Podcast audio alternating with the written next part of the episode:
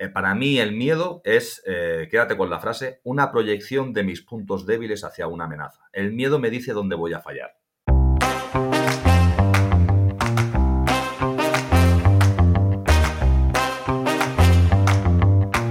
Caché de supervivencia.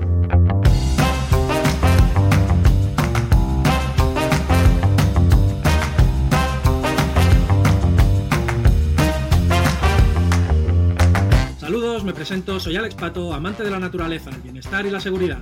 Y sobre estas tres áreas que considero prácticamente igual de importantes es de lo que van a tratar estas cápsulas. En el caché de hoy entrevisto a Carlos Vico, un especialista en mantener el miedo bajo control y un experto en supervivencia extrema que ha burlado la muerte en distintas ocasiones. Fundador de la escuela supervivencia Survival Extreme, también es consultor y formador en técnicas de supervivencia. Carlos ha viajado a diferentes partes del mundo a convivir con culturas al borde de la extinción para aprender y aprovechar de sus conocimientos, y después probar el mismo si le eran útiles o no, poniendo al límite su cuerpo y su mente con el objetivo de conocer cómo funcionan. Como él mismo me dice en su libro, un superviviente capaz de enfrentarse a las situaciones más extremas que uno puede imaginar. Muy buenas, Carlos, y antes de nada agradecerte que estés aquí, que hayas aceptado pasar por el podcast, y no sé si me he olvidado algo, si quieres añadir algo que no haya dicho sobre ti. Eh, no, más que nada me, me considero un poquito como un, eh, científico con base empírica. Es decir, cuando no entiendo algo, eh, pues me gusta probarlo a mí mismo eh, y entender cómo funciona para poder sacar mis propias conclusiones. Pero vamos, que, que lo has dicho muy bien. Muchas gracias. Pues insisto, bienvenido.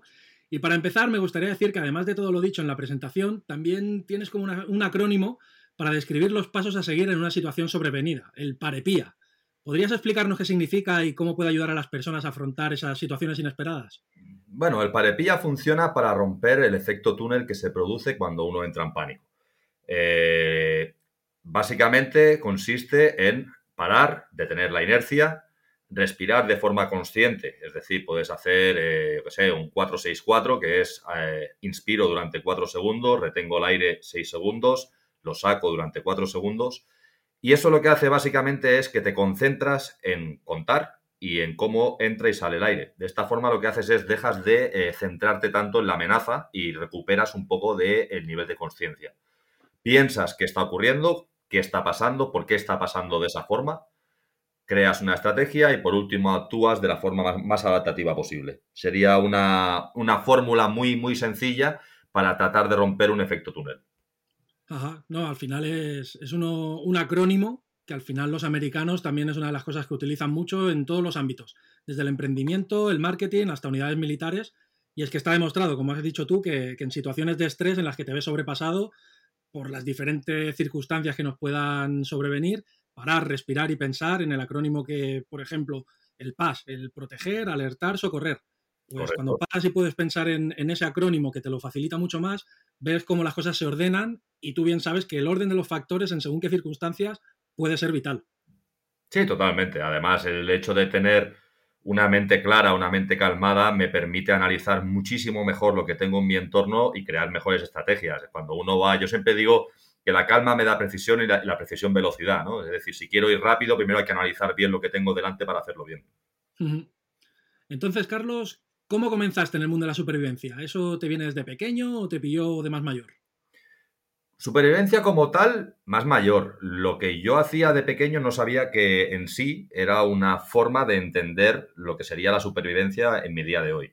Es decir, eh, yo de muy pequeñito tuve la gran suerte que mi abuelo pues vivía mucho en la montaña y era, bueno, eh, hoy en día está mal visto, es furtivo, pero él cazaba sin pólvora, es decir, sabía poner trampas, sabía qué, qué plantas eh, se comían en cada época del año, cómo recolectar, etcétera. Y bueno, eh, mis padres eh, trabajaban y como a día de hoy, ¿no? Que los abuelos cuidan mucho a los críos, pues yo tenía la suerte que mi abuelo me cogía de la manita y se me llevaba a la montaña y tuvo su forma de, enseñarme cómo él veía el mundo, ¿no? Y bueno, eh, es una, base espectacular que he tenido ahí, porque bueno, él siempre trabajó mucho con la calma y, yo sin saberlo. Y como tal supervivencia, más o menos con 30, 31 años, eh, con la crisis del 2008. Yo aguanté hasta el 2010, 2011. Eh, bueno, eh, me arruiné porque lo perdí todo. Bueno, hice una obra muy grande, no me las pagaron y, se perdió todo. Y a raíz de ahí, de no entender nada, porque claro, ahí te enseñan que hay que ser honrado, hay que ser eh, buena persona, hay que ser trabajador, yo lo hice todo bien y aún así salió mal, ¿no? Y a raíz de no entender eso, pues vuelves un poquito a lo que sí entiendes, que a mí pues la montaña pues siempre me ha dado mucha calma, me ha dado mucha tranquilidad y yo lo que hice fue pues un poco evadirme. Eh, hay quien se pone a beber, hay quien, se, a quien le da por las drogas, a mí me dio por evadirme en la montaña. Y a raíz de ahí, pues mira, un amigo le, estaba igual que yo, que también estaba bastante complicada la cosa. Le dije, mira, vente un fin de semana conmigo y, y estamos por ahí fuera y nos relajamos un ratillo. Y bueno, yo iba con lo que llevaba en los bolsillos, le iba a cargar como una burra y, cuando vio lo que yo hacía, pues dijo, hostia, esto es una pasada. Y te puedo traer un par de colegas que son unos frikis y tal, pues dátelos. Y a raíz de ahí, pues el primer fin de semana éramos tres, el otro éramos cinco, el otro ocho y monté una escuela. Y esa es la historia de, de la escuela de supervivencia.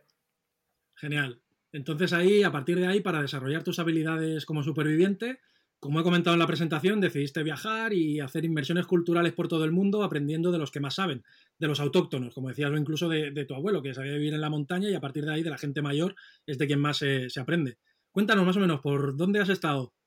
Bueno, porque considero que al final el hecho de querer meterse en un entorno eh, sin saber es de ser bastante tonto. Entonces, si tú quieres saber algo sobre un entorno, lo más fácil es irte a las personas que viven en ese entorno y fijarte y preguntar y ver cómo ellos hacen, ¿no? Entonces, eh, ha sido una inmersión cultural, eh, no por el, que, también, ¿no? Por el hecho de que me guste ver cómo esas culturas tan apartadas hacen sus cosas, sino también por la necesidad de, aprender cómo funcionar en un entorno.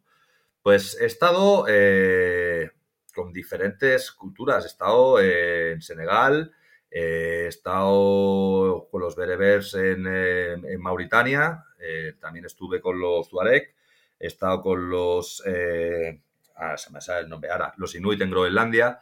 Eh, no sé, he estado con, diferentes etnias en diferentes partes y ya te digo, aprendiendo mucho, pero sobre todo por el hecho ese, de, de entender cómo funciona un entorno en base a cómo trabajan ellos. Sí, no, al final es lo mejor lo que decíamos, esa inmersión directamente con ellos, que te expliquen los pros y contras o los peligros inherentes de, la zona, eh, es donde más se aprende. Totalmente. Un, todoterreno. Sí, sí, sí.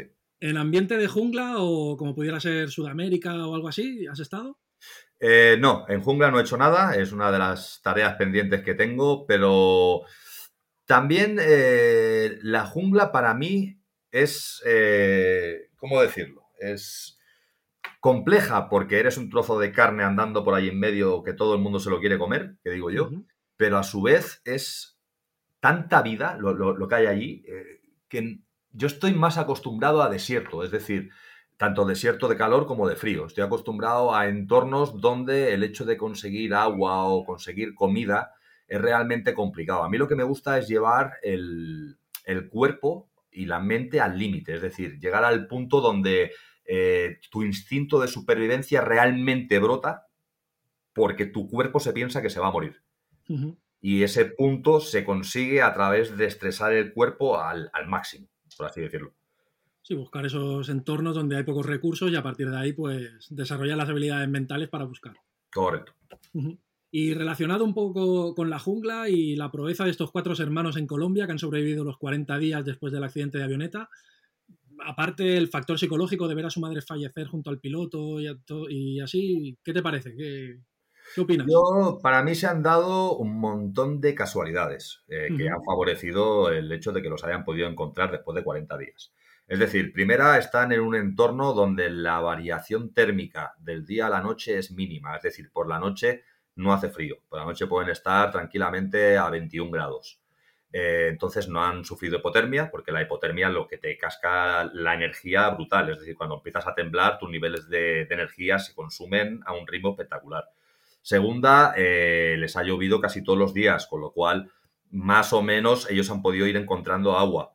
Eh, tercera, son indígenas, están en su entorno. Entonces la, la chiquita, la grande, está acostumbrada primero a cuidar de sus hermanos pequeños. Segunda, está en un entorno que no es que controle, pero no le es, eh, no le crea incertidumbre. Es decir, ella sabía más o menos comer dos o tres plantas que sabía que se podían comer, eh, más o menos les hizo un pequeño chambao con un cachillo de plástico para poder meterse debajo cuando llovía.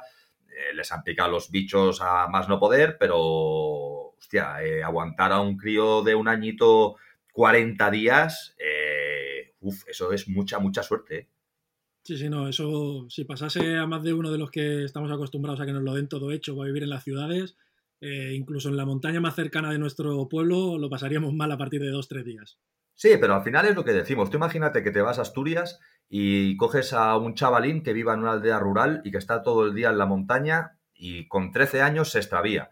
Hmm. Pues seguramente el, chavalín con 13 años, si ha estado toda su vida en ese entorno, pues lo pasará mil veces eh, más tranquilo que si cojo a un chavalín de ciudad. Es decir, al final cada uno es especialista en su entorno. Yo si cojo un inuit y lo meto en mitad del desierto del Chevy, me va a durar un telediario. Si cojo a un bereber y me lo llevo a, Groenlandia o a Siberia, me va a durar un telediario, ¿no? Entonces yo creo que esa especialización, por así decirlo, del haber nacido y crecido en ese entorno concreto, hostia, yo creo que es, muchas cartas buenas en la mano.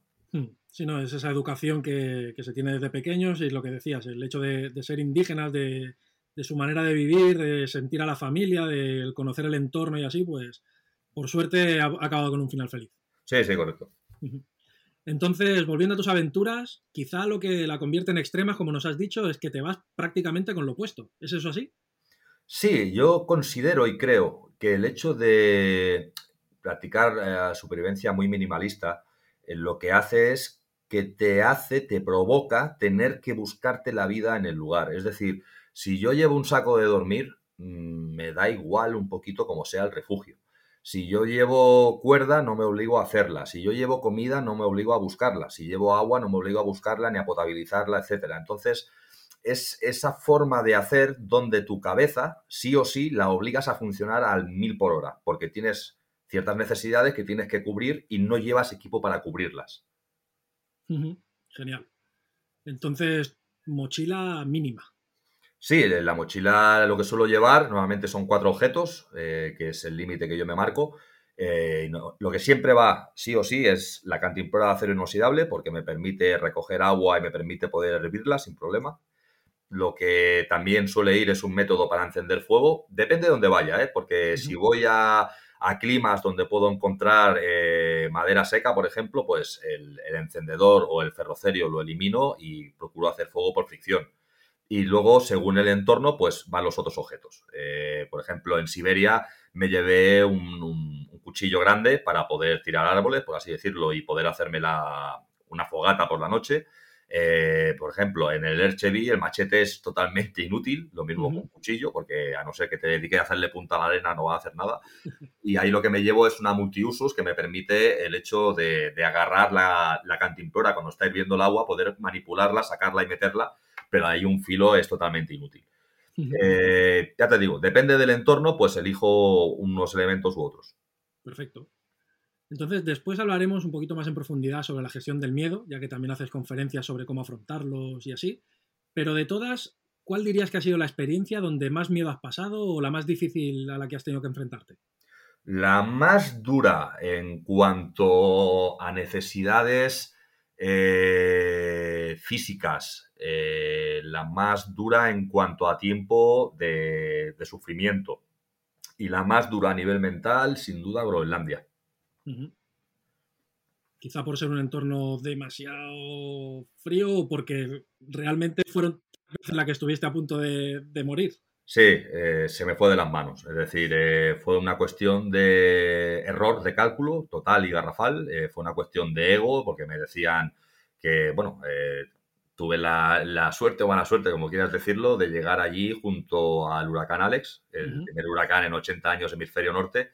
Me dijeron no salgas y bueno, yo dije, ¿cómo va a ser un eh, experto en supervivencia? Va a decir no salgo porque hace mal tiempo.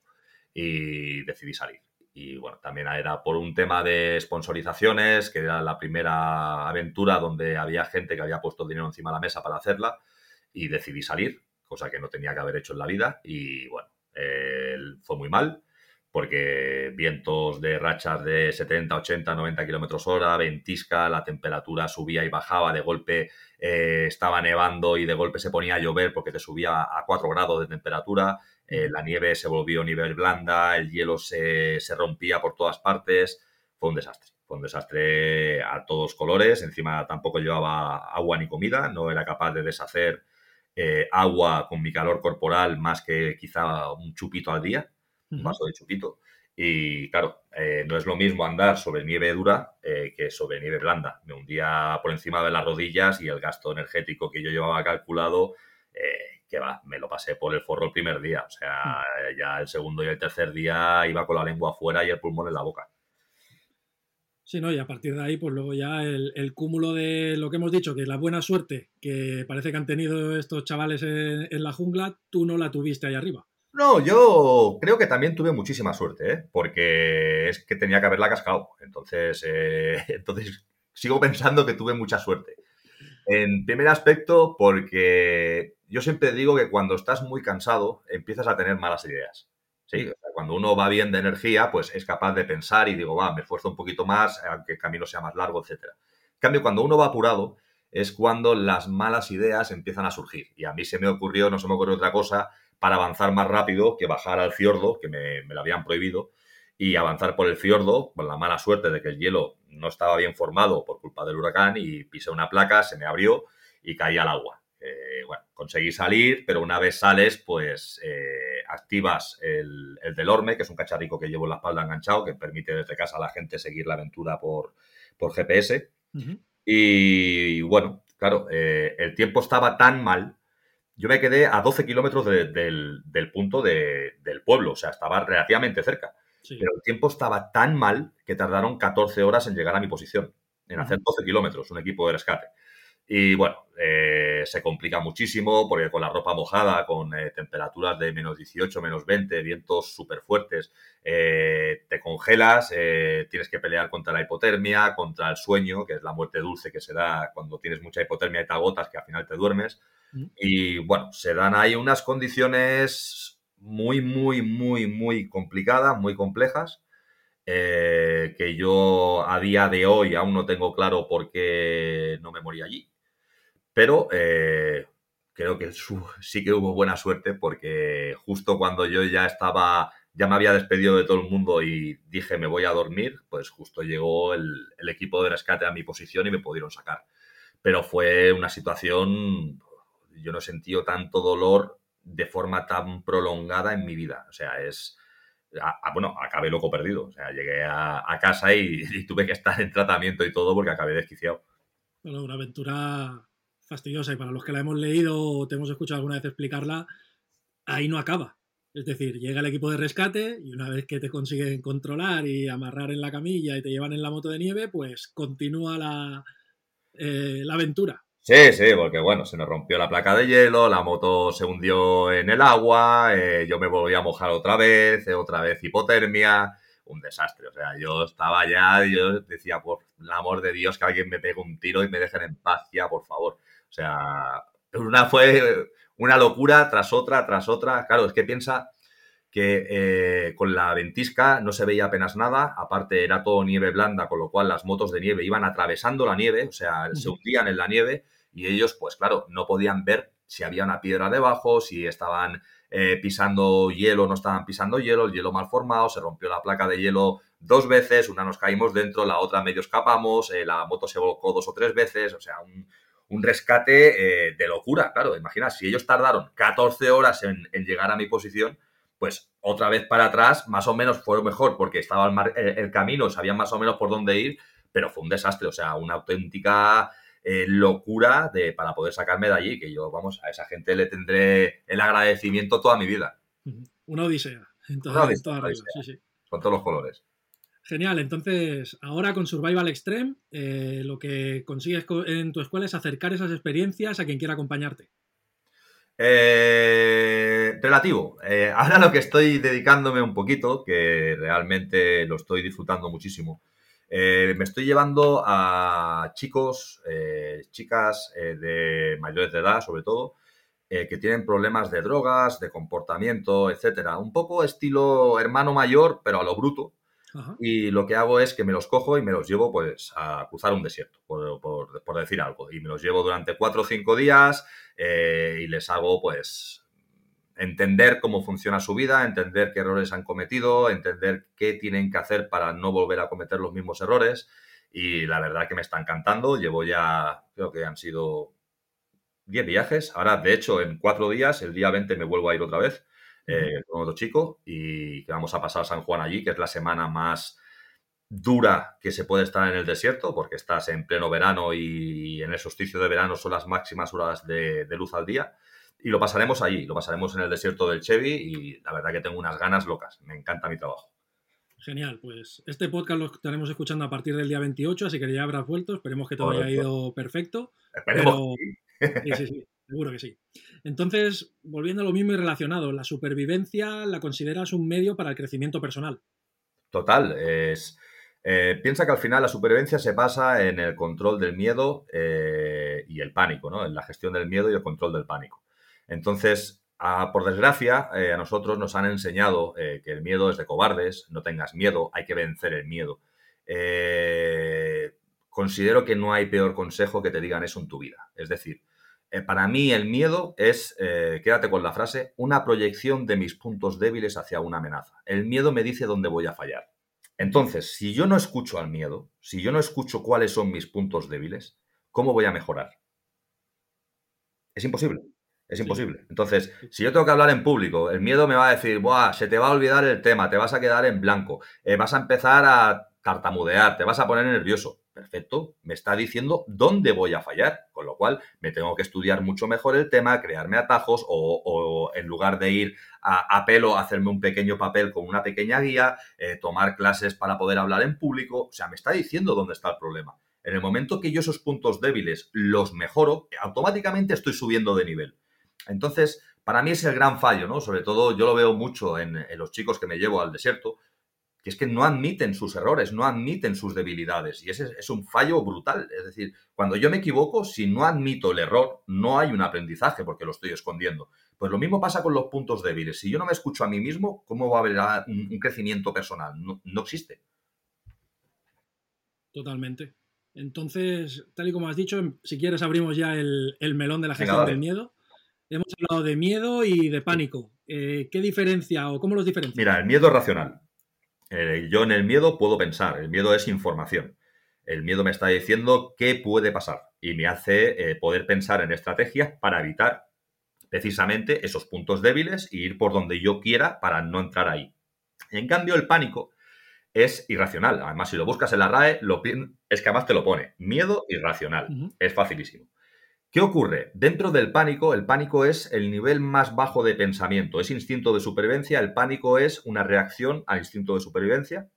Tenemos cuatro básicos que son agresión, huida, bloqueo y sumisión, que son aprendidos de, los animales durante miles de años. Es decir, los que tienen eh, cuernos y colmillos, véase ciervos y jabalíes, cuando le atacaban los lobos, pues agredían al lobo, eh, pues le dan con los cuernos, con los colmillos. Los que están diseñados para correr, huida corzos, liebres, etcétera, los que se hacen el muerto se quedan totalmente quietos, o donde hay un macho alfa, eh, véase los lobos o los leones, pues cuando viene el macho alfa te pones panza arriba, partes blandas expuestas, yo no quiero problemas, hago lo que tú digas.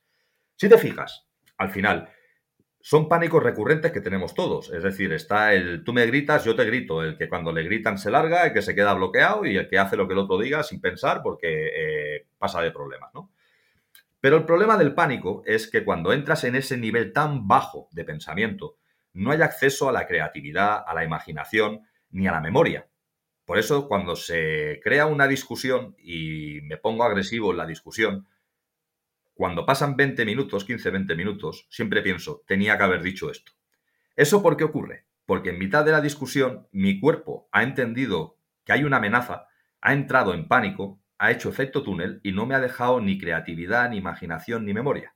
Y ese es el gran problema. ¿Qué ocurre? Cuando yo estoy en una situación de estrés, donde estoy en una situación compleja, necesito que mi mente trabaje al mil por cien. O sea, necesito estar pensando eh, en cómo solucionar el problema, tengo que estar pensando en qué conocimientos tengo que pueda aplicar a ese problema. Es decir, tengo que estar constantemente con la mente pensando en cómo salir de ahí. Si entro en pánico, eso no ocurre. Que también es cierto que el pánico no es malo. ¿Vale? Que todo el mundo dice, entonces el pánico es malo. No, fíjate, si tú estás en la calle de golpe eh, sientes un disparo, ¿verdad que el cuerpo se encoge? Te hace pequeñito para que seas un blanco más difícil. Es decir, cuando no hay una estrategia, el pánico es la última herramienta, es lo mejor que tienes. Pero, huevo, si tienes tiempo y tienes capacidad para crear algo mejor que eso, ¿por qué no hacerlo? Sí, total, es, ese cerebro reptiliano, ¿no? Que te, lleva a los instintos más básicos, pero que te marca la diferencia entre la vida y la muerte. Claro, es como si vas a un concierto y hay una estampida, porque pasa algo y todo el mundo sale corriendo. ¿Tu cerebro qué va a hacer? Va a ver a gente corriendo y no se va a preguntar ni por qué corren. Es decir, hmm. ellos corren, tú corres porque ha pasado algo. Y ahí es donde se crean las estampidas. Si tú realmente vieras, oye, ¿qué ha pasado antes de empezar a correr con los demás? O en lugar de correr hacia ellos, buscar un punto elevado o buscar eh, otra salida diferente, o intentar entender qué ha pasado e intentar salirte de ahí, pues es mucho más sencillo. El problema es que si no hay nada más, pues es lo mejor que tienes, pero si puedes elegir otra estrategia, pues mejor. Entonces, ¿cuáles son algunos de esos desafíos o los desafíos más comunes que enfrenta una persona en las situaciones a las que lo sometes? Bueno, pero es que al final, eh, yo cuando hablo de supervivencia, a mí me gusta eh, entender que mi cerebro la supervivencia es latente, es decir, está presente en cada momento de mi vida y yo elijo si entro, o sea, no es que lo elija, es decir, tengo que gestionarme continuamente para no entrar en supervivencia. Es decir, eh, una discusión con eh, mi pareja, con mi hija, eh, pareja no tengo, pero con mi hija, por ejemplo, que tiene 14 años y es adolescente. una discusión con mis padres, una discusión con quien fuere. O yo qué sé, eh, imagínate supervivencia, una mujer maltratada, imagínate supervivencia, eh, una persona con cáncer. Entonces es como tú enfrentas las cosas. Yo para jugar con ello, ¿qué hago? Cojo a una persona, la llevo a un entorno extremo, como es el desierto del Chevy, que vamos a ir ahora y vamos a encontrar temperaturas dentro del desierto de 52 grados positivos de día y de noche va a bajar a 8. Eh, el cuerpo se te destroza. cuando intentas coger aire, te secas por dentro. Entonces es un entorno tan extremadamente duro y me interesa. ¿Por qué? Porque yo si te dejo aquí sin comer cuatro días no te va a pasar nada. Pero cuando yo te tengo allí eh, con poca agua, con poca comida, eh, un estrés físico brutal por la temperatura, eh, caminando de noche por las dunas para intentar llegar al siguiente lugar donde puedas hacer un pozo. Es decir, te creo tal nivel de incertidumbre, dureza física y estrés que es que te rompes en 24 48 horas. Es que llegas a tu límite extremadamente rápido. Claro, buscar ese límite en la vida normal es complicado a no ser que se cree un nivel de amenaza extremo. Como si alguien te dice te quedan cinco días de vida. Bien, eso es muy difícil hacerlo en la vida normal. Entonces lo que hago es, pues eso, te llevo a, un, a un, lugar eh, extremadamente duro donde eso se produce muy, muy rápido. Entonces, cuando alguien colapsa al nivel de quedarse bloqueado por ese pánico, ¿cuáles serían algunas de las estrategias más efectivas que se pueden utilizar? Lo más... Eh, cuando ves a alguien en pánico, lo que tienes que hacer siempre es tratar de bajar el pánico. Si decíamos que el miedo es racional y el pánico es irracional, lo que tienes que intentar es hacer que la persona racionalice la situación. Entonces ya lo estás apartando del pánico, lo estás llevando al miedo y él puede trabajar con el miedo, tú puedes ayudarle a trabajar con el miedo. Entonces, cuando esa persona está en pánico, está gritando, está llorando, está en desesperación total, tú te acercas, le preguntas, oye, ¿qué pasa? ¿Qué te ocurre? Y él te empieza a explicar, porque, oye, que sácame de aquí, me estoy muriendo, no puedo más, ya no puedo más. Eh, además es, se rinden totalmente, ¿eh? o sea, se, se caen al suelo y dicen, yo me quedo aquí, ya no puedo más. Y ese es el punto bueno, ¿no? Porque el 99,9% lo que te dicen es, llama a mi madre, quiero hablar con mi madre. ¿Vale? Eh, y es, una, es precioso ver eso, porque realmente quizá esa persona hacía mucho tiempo que no hablaba con su madre o llega al desierto pensando que sus padres son los que le joden la vida y en ese punto se dan cuenta de que quizá la única persona que le ha apoyado en la vida pues son sus padres, ¿no? Y ahí entra todo un cambio a nivel eh, cómo ordenas la mente, ¿no? A nivel prioridades, a nivel quién está antes del escalafón. Normalmente para los chavales primero están sus amigos y luego la familia y ahí se reordena todo.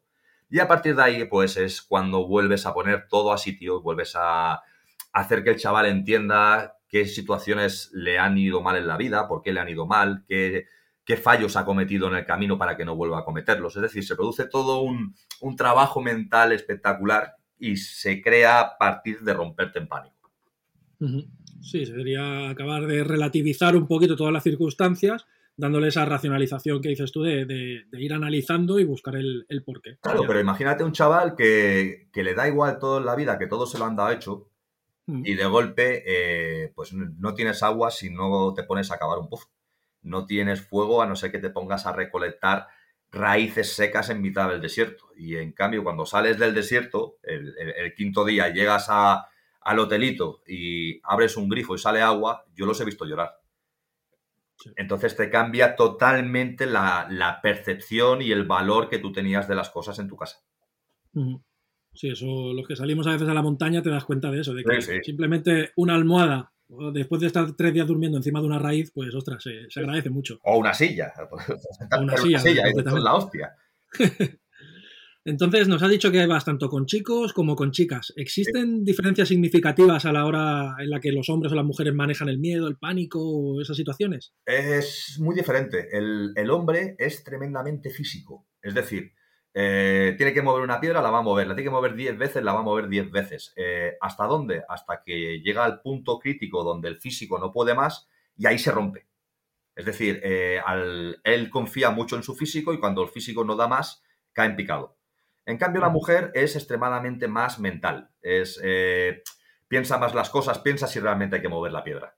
Entonces, mentalmente tiende a soportar mejor el dolor, tiende a mm, analizar muchísimo más las situaciones, que eso también produce muchos problemas, porque a veces se quedan totalmente paralizadas intentando pensar en cuál es el siguiente paso pero es un trabajo muy, muy diferente. Es decir, con un hombre es fácil, porque yo me lo cojo allí y digo, venga, alagrando una para arriba, y para arriba, y cuando baje nos vamos a la siguiente, y para arriba, y lo revientas. En cambio, a la mujer es más difícil, porque le vas a decir, sube la granduna y te va a decir por qué. ¿Entiendes? Entonces, el, trabajo es diferente. Entonces, el, papel de la preparación mental antes de enfrentar esa situación es, crucial. Sí, pero ya te digo, a mí me gusta que se rompan allí. Es decir, no no pretendo que sea una aventura, algo que digas, oh, qué bonito en la puesta de sol. No, no, cuando estás allí la puesta de sol es una bendición porque baja la temperatura. No por los colores, ni la, forma de las dunas, ni las... No, no, no. Baja la temperatura y eso es la leche. Entonces, no es una aventura bonita de decir, uy, qué bonito todo esto. No, no, no.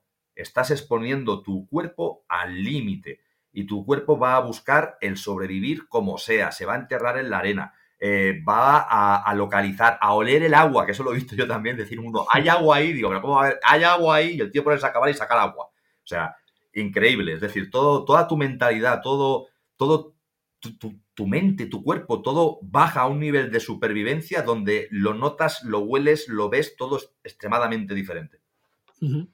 Entonces, ¿qué ejercicios o enfoques sugieres para fortalecer así la resiliencia y la capacidad de controlar ese miedo? A mí me gusta el hecho de abrazar el caos.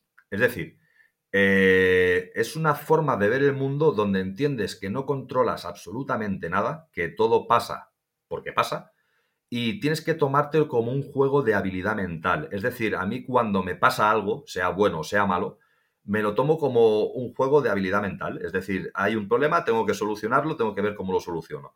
Si el problema tiene solución, ya no es un problema porque está solucionado. Si no tiene solución, no es un problema, con lo cual lo echo para atrás y continúo hacia adelante.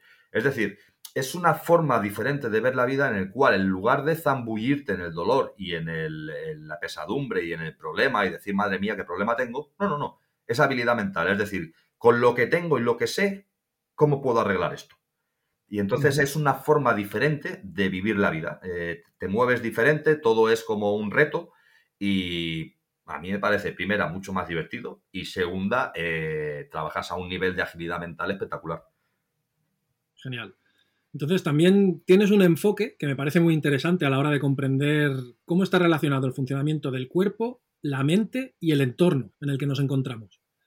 Sí, porque al final considero que la, supervivencia, eh, como se explica hoy día y como se hace eh, a nivel didáctico, ¿no? como te lo enseñan, está muy mal enfocada. Es decir, eh, se enseñan básicamente dos pilares, que son el entorno, siempre te dicen supervivencia en bosque, en selva, o en nieve, o en desierto, eh, vale. O el segundo pilar sería la amenaza, ¿no? Pues eh, que si tormenta solar, que si vamos a estudiar defensa personal, se centra en dos pilares que para mí no son lógicos.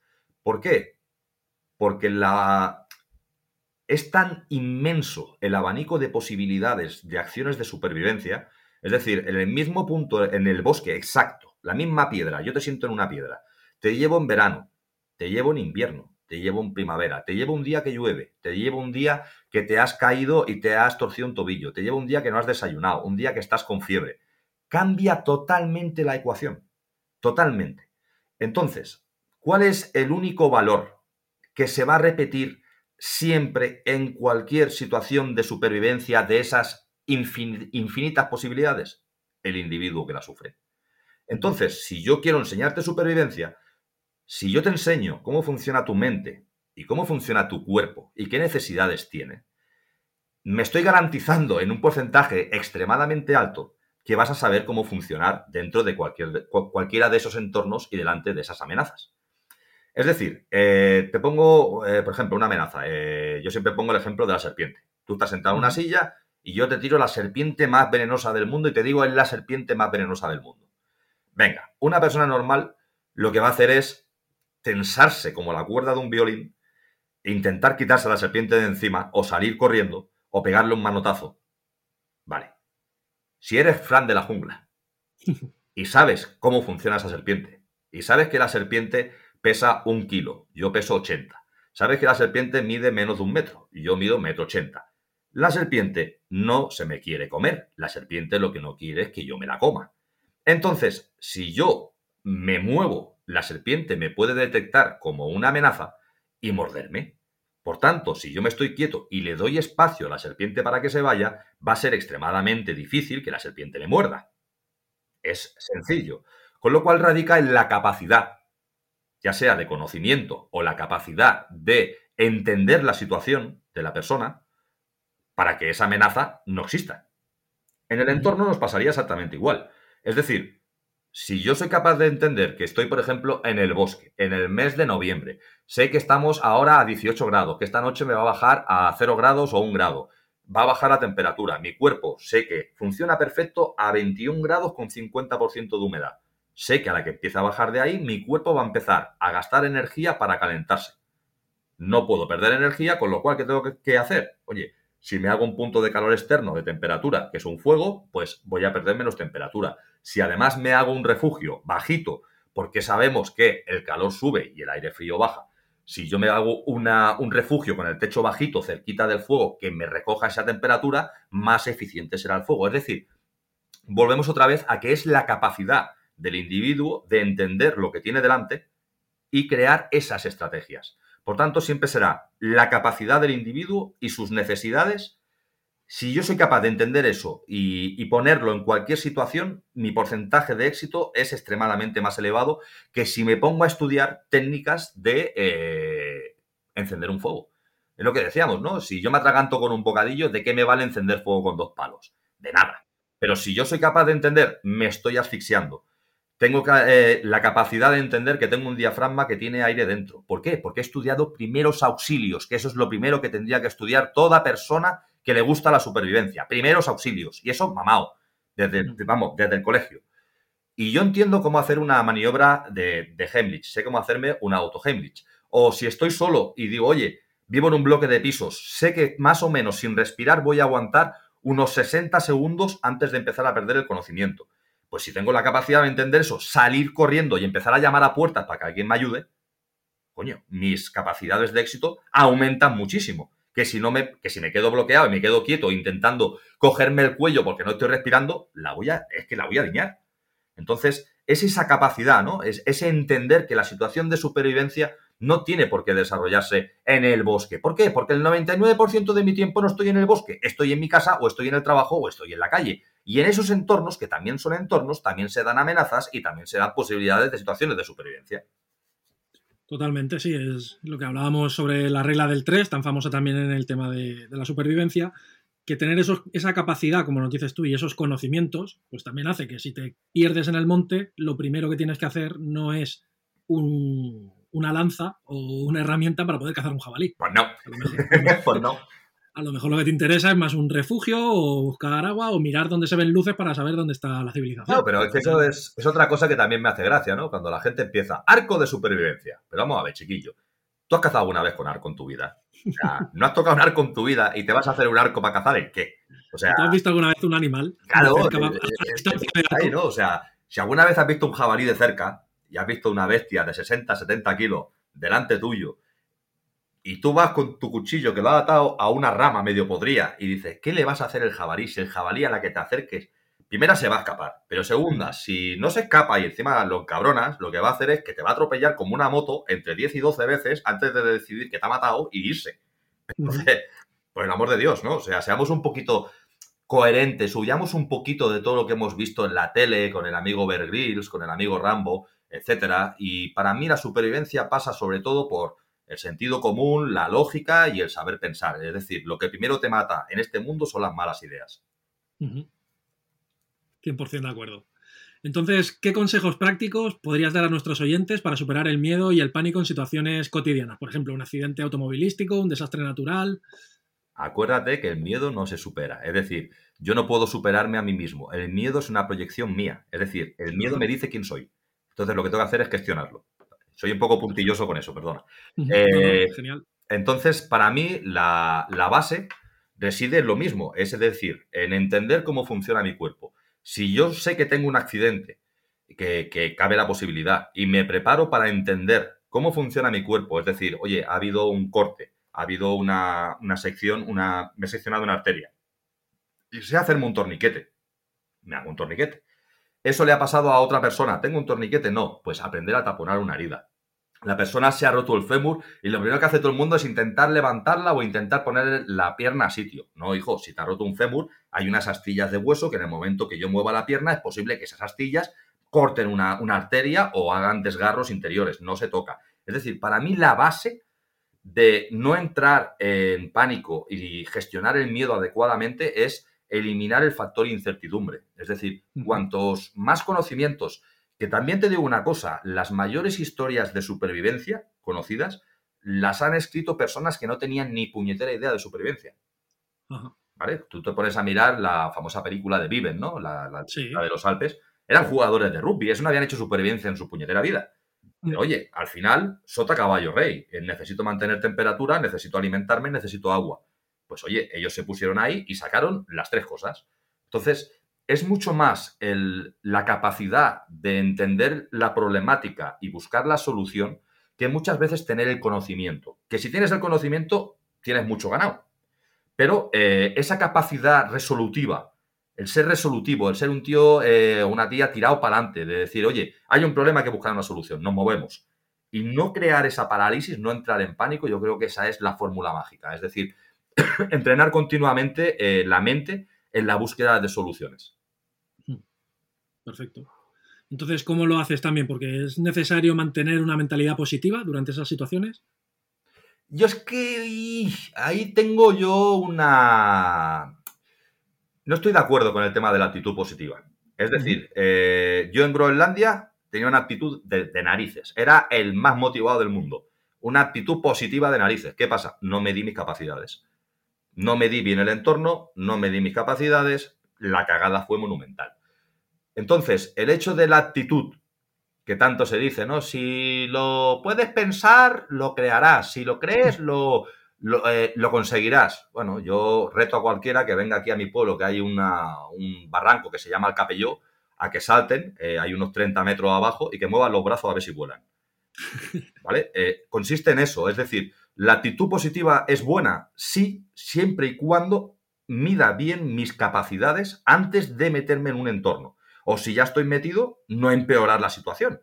Porque tú imagínate que estás, eh, te has extraviado, hay una pared vertical de 5 metros y tu actitud te dice, Buah, yo sé que ahí arriba tiene que haber eh, casas. Pues voy a escalar la pared de 5 metros y voy a salir porque mi actitud es cojonuda y yo creo que puedo. Chicos, no tienes cuerda, no tienes arnés, no tienes cómo asegurarte. Si te caes de esa pared, que es el gran fallo que para mí tuvo Bear Grylls en, enseñar ese tipo de supervivencia donde todos son ya, ya, ya, salto, corro, eh, empujo, eh, trepo y tal. Lo que decíamos, lo que te mata son las malas ideas. Si yo me pongo a intentar escalar esa pared me caigo y me rompo una pierna, acabo de empeorar la situación por mil. Entonces es entender que la actitud es buena tenerla eh, positiva, pero puede embriagar, es decir, puede emborracharte esa actitud y cometer eh, muy malas ideas, es decir, puedes acometer situaciones extremadamente complicadas por no entender cuáles son realmente tus capacidades. Sí, totalmente. Me has hecho recordar una frase de Emilio Duro que dice que tú puedes ser un, burro, pero tú estás viendo un documental de, un caballo saltando la, ¿cómo se dice? los obstáculos estos de cuando tienen que saltar obstáculos. Dice, no, no, yo me motivo, me pongo 100%, me convenzo de que puedo saltarlo y cuando pegas el salto te pegas una hostia. O sea, tienes que ser consciente de tus propias capacidades claro. a la hora de saber qué es lo que vas a hacer. Es como si ya dices, yo qué sé, quiero jugar a fútbol, tengo 42 años, yo quiero jugar con Messi y quiero jugar, eh, yo es que no entiendo de fútbol, pues en el Barcelona o en el equipo que esté. Y, oye, no, mis capacidades no dan para eso. Entonces, ¿puedo jugar a fútbol? Sí, con mis amigos, como hobby, entendiendo cuáles son mis capacidades y hasta dónde puedo llegar. O como si quiero cantar ópera. Yo no sé cantar ópera. O sea, para eso hay que tener ciertos registros de voz, cierta genética y ciertos estudios. Entonces, ¿yo puedo ponerme a estudiar? Sí, pero sigo sin tener la genética. Entonces, llegaré hasta cierto punto, me lo puedo tomar como un hobby, pero no puedo vender todo lo que tengo y decir, meto todo el dinero en mi carrera como, como persona de ópera, porque me voy a arruinar, o sea, no voy a llegar a ningún lado, ¿no? Entonces es eso, es, entiendo mis capacidades, tengo una actitud correcta, pero nunca sobrepaso mis capacidades, porque no voy a, lo que voy a hacer es estrellarme contra una pared. Entonces, ¿qué recomendación le darías a alguien que quiera comenzar a aprender ya no directamente como supervivencia, sino como la vida, lo que decías antes, están esos primeros auxilios o diferentes conocimientos que digas, esto base. Pues para mí es, es que claro, para mí es obligado para toda persona adquirir los conocimientos adecuados para su supervivencia. Es decir, toda persona debería saber primeros auxilios, todo el mundo, porque si no me pasa a mí, le puede pasar a mi hermano, a mi madre, a mi padre, a un amigo, puede pasarle a cualquiera en la calle, y el hecho de yo tener esos conocimientos pueden salvar la vida a una persona o a mí mismo. Entonces, para mí, básico y primordial, primeros auxilios. Apúntate a cursillos de la Cruz Roja, hay cursillos privados, hay cursillos de detención de hemorragias. Hazlos todos. O sea, reviéntate a primeros auxilios hasta que digas, ya creo que lo sé. Y cuando digas, ya creo que lo sé, estarás al 20%. ¿Vale? Entonces, a partir de ahí, tendrás una seguridad, entre comillas, de entender que si pasa algo, ¿cómo puedes solucionarlo? Después de eso, entender cómo funciona tu cuerpo, entender las fases de la hipotermia. ¿Eso cómo se consigue? Pasando una hipotermia. Te pones una persona al lado que esté bien, que te esté observando y oye, voy a empezar a pasar una hipotermia. Y entenderás que primero te fallan las manos, con lo cual el día que tengas una hipotermia en la montaña y vais a usar un ferrocerio, no podrás, porque las manos no funcionan. Entonces tendrás que buscar recursos para poder recalentar las manos y que vuelvan a funcionar. Es decir, es todo un proceso de ensayo y error y de entender qué me pasa en las diferentes circunstancias. Y una vez yo entienda eso, pues sabré que en cualquier situación donde entre el frío y yo entre en hipotermia, sabré los diferentes pasos que se van a dar y cuando ya pase el paso, yo por ejemplo, para entrenar eh, Siberia, lo que hacía era me entrenaba en, cámaras de hipercongelados. Me metía con un cuadernillo de sumas, rectas y multiplicaciones y, y, me ponía a hacerlos. Cuando ya llegaba al punto donde no era capaz de resolver un 5 por 7, decía, vale, ¿cómo, ¿qué noto? Oye, pues noto las manos entumecidas, noto dolor en la nuca, noto dolor en las sienes. Eh, y todo eso lo apuntaba en un papel. ¿Por qué? Porque yo cuando estaba en Siberia iba caminando y de golpe notaba las manos entumecidas, notaba el dolor en la nuca y notaba que me dolía la cabeza, sabía que ya, que ya no estaba pensando bien. Es un momento de parar, encender un fuego y calentarte porque como sigas para adelante va a ir a peor. Entonces es un poco el, autoconocimiento, es decir, primeros auxilios y autoconocimiento, tanto a nivel físico como a nivel mental. Esa es la base primordial para todo. Genial. Y una cosa que sí, una puntilla que me gustaría dar es lo que tú mismo has dicho, es reciclarte con el tema de los cursos. El de primeros auxilios no sirve con hacerlo hace 15 años o con lo que aprendió alguien en la mili o con lo que te enseñan una vez cada tres años en tu empresa. Eh, ves haciendo, recíclate porque las cosas van cambiando en mayor o menor medida. Y si no, lo que sabías de hace tres años, te sirve. Pero dentro de eso es lo que tú decías también, que cuando crees que lo sabes ah, y no te ves en esas situaciones, quizás estás al 20 o al 25% de, de lo que puedes llegar a dar. Totalmente correcto. Perfecto. Pues por último, ¿puedes compartir alguna historia o anécdota personal que en la que hayas visto de primera mano el impacto del control del miedo y el pánico en una situación fastidiosa? Oh, mira, yo una de las situaciones donde he pasado quizá más nervios fue yendo a Euro Disney con mis dos hijos que, tenían cuatro y seis. Eh, y fui solo con los dos. Claro, imagínate un lugar donde todo brilla, donde todo es bonito, donde todo lo quieren tocar. Tú solo tienes dos ojos y yo si los muevo cada uno para un lado ya no veo nada. Locura. Es decir, el hecho de decir, venga, va, al final me até unas cuerdecillas a la a, la, a donde se coge a las trabillas del cinturón, até una cuerda de un metro a cada una con un peso y cada niño iba cogido a la cuerda. Entonces, si uno soltaba el, peso porque se me había ido, el peso me tocaba en la pierna y sabía que el niño había soltado el peso. imagínate la situación de decir, venga, o sea, no se me puede perder ninguno de los dos niños, ¿no? Y era, la, la, verdad que fue una experiencia brutal, maravillosa, me lo pasé genial con ellos, pero a nivel estrés, de sufrimiento, por decir, como pierda un niño, a ver qué hago aquí en medio de 5.000 personas, es espectacular. Entonces, es lo que te decía, al final la supervivencia, Groenlandia fue brutal, sí, pero yo creo que lo pasé más mal en, en Euro Disney. Mucho más cerca. Eso, eso. Muy bien, pues objetivos a corto o a largo plazo que nos quieras o puedas contar. Eh, de momento estoy muy feliz eh, con el tema de los viajes que estoy haciendo con los chavales, con, porque el, resultado es espectacular y bueno, me, me, hincho como un pez globo porque disfruto y me siento súper orgulloso. Estoy ahora intentando, bueno, estoy intentando comprar una finca grande eh, para, tener mi casita otra vez y tener mi huerto, mis cuatro gallinas y mis cuatro animalejos y si todo va bien poder hacer otra vez cursos de supervivencia. Y poca cosa más. Estoy con el segundo libro, que va a ser muy diferente que el primero. Estoy con temas de tele, estoy con temas de... No paro de hacer entrevistas y hacer eh, diferentes cosas, no sé. Eh, la vida es guay, que digo yo, disfruto con lo que hago, todo lo que venga está bien. Muy bien. Entonces, ¿dónde pueden encontrarte si hay alguien que nos está escuchando y todavía no te sigue en redes sociales o para conocer más de ti? Eh, soy un poco desastre y reventé mi página web, me autorreventé la página web intentando, intentando ponerla al día y me la tienen que volver a hacer. Eh, entonces, de momento, en redes sociales, eh, como Carlos Vico, o lo ponéis en Google, o a través de YouTube, Instagram, Facebook, Twitter no lo uso casi. TikTok también estamos, creo, eh, porque ya no lo llevo ni yo, o sea, porque soy un desastre. Y si queréis contactar por ahí es lo más fácil. Muy bien. Pues para ir acabando, ahora sí me gustaría hacerte 10 preguntas cortas, que son una especie de cuestionario con la que la audiencia puede conocerte un poco más. Venga, dale. Vale, pero antes de empezar, eh, el último invitado, que fue Jorge de Ferrogar, no sé si le conoces. Sí, muy, muy buen tipo. Sí, pues sin saber que serías tú el próximo invitado, él te dejó una pregunta. venga, va. pues esa es, ¿crees que el preparacionismo es una filosofía que nos enseña valores de autosuficiencia y capacidad de adaptación? ¿O crees que es una moda impuesta por series de televisión americanas? Mis abuelos ya eran preparacionistas, es decir, mis abuelos ya habían pasado una guerra civil, siempre tenían la despensa a tope, no tiraban ropa, siempre la guardaban. ¿Por qué? Porque habían pasado penas. Eh, no es un método de adaptación, el preparacionismo es todo lo contrario, porque lo que busca es eh, la comodidad de tener tus cosas preparadas dentro de un lugar. Para mí es contraproducente, porque si lo que te ocurre, primera, te pasa a 200 kilómetros de tu casa porque estás trabajando o, te has ido de fin de semana, estás cagado, porque toda, toda tu estrategia se basa en objetos y en un lugar. Y si no puedes acceder ni a los objetos ni al lugar, pues vas mal. Genial, pues respuesta que da. Entonces, ahora sí, pasamos al cuestionario. ¿Qué es para ti la supervivencia? Para mí la supervivencia eh, es un estilo de vida, es decir, es entender cómo funciona tu entorno, entender cómo funciona tu vida, entender cómo funcionas tú y buscar lo máximo, es decir, buscar la máxima esencia de ti como persona. Número dos, si solo pudieses escoger tres objetos para una aventura, ¿cuáles serían los imprescindibles?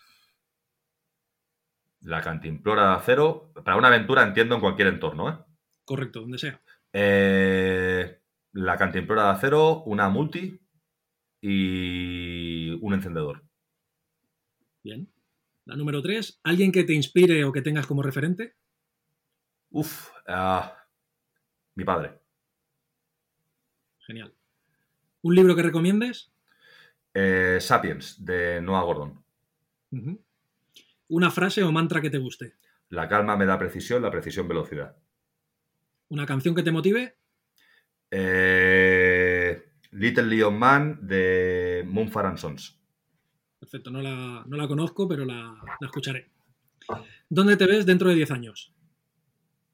Espero que aún no tener nietos. No, porque mi hija tiene 14 con 24, no, que se espere por lo menos 20 años más. Pero si me preguntas de aquí 20 años, con mis nietos en el regazo. Perfecto. ¿Un lugar donde te sientas seguro?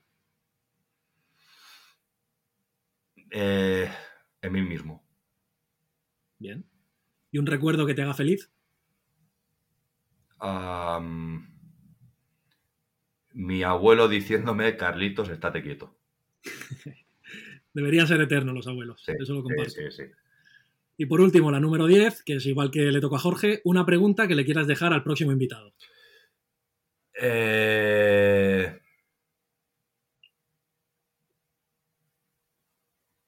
Ahora me has pillado. Eh, ¿Qué le puedo preguntar a otra persona? ¿Cuál es para ti el sentido de la vida? Genial. Pues una pregunta profunda. Yo si quieres te la respondo. Bueno, dale, dale. Adelante. Eh, considero que el sentido de la vida es eh, el traspaso, la evolución de la información. Es decir, yo vivo situaciones de las cuales saco unas conclusiones y te las doy para que tú llegues más lejos que yo. Es decir, yo consigo ABC, quiero que tú llegues a D.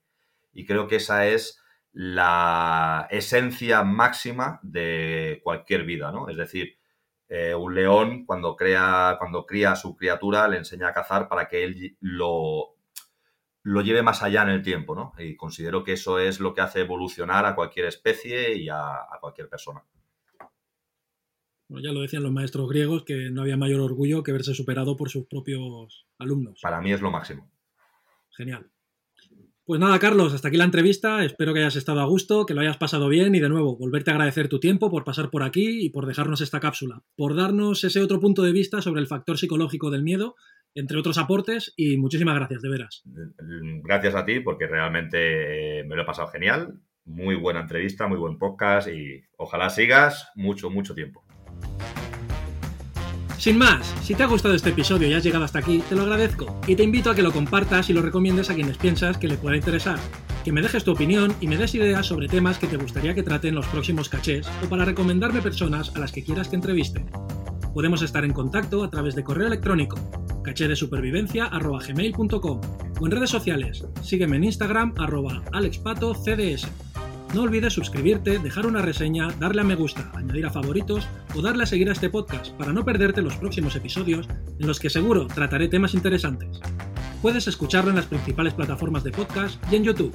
Y recuerda, El pánico es lo- la última herramienta, es lo mejor que tienes.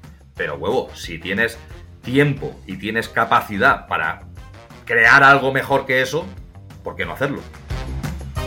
Muchas gracias y nos escuchamos en el próximo caché.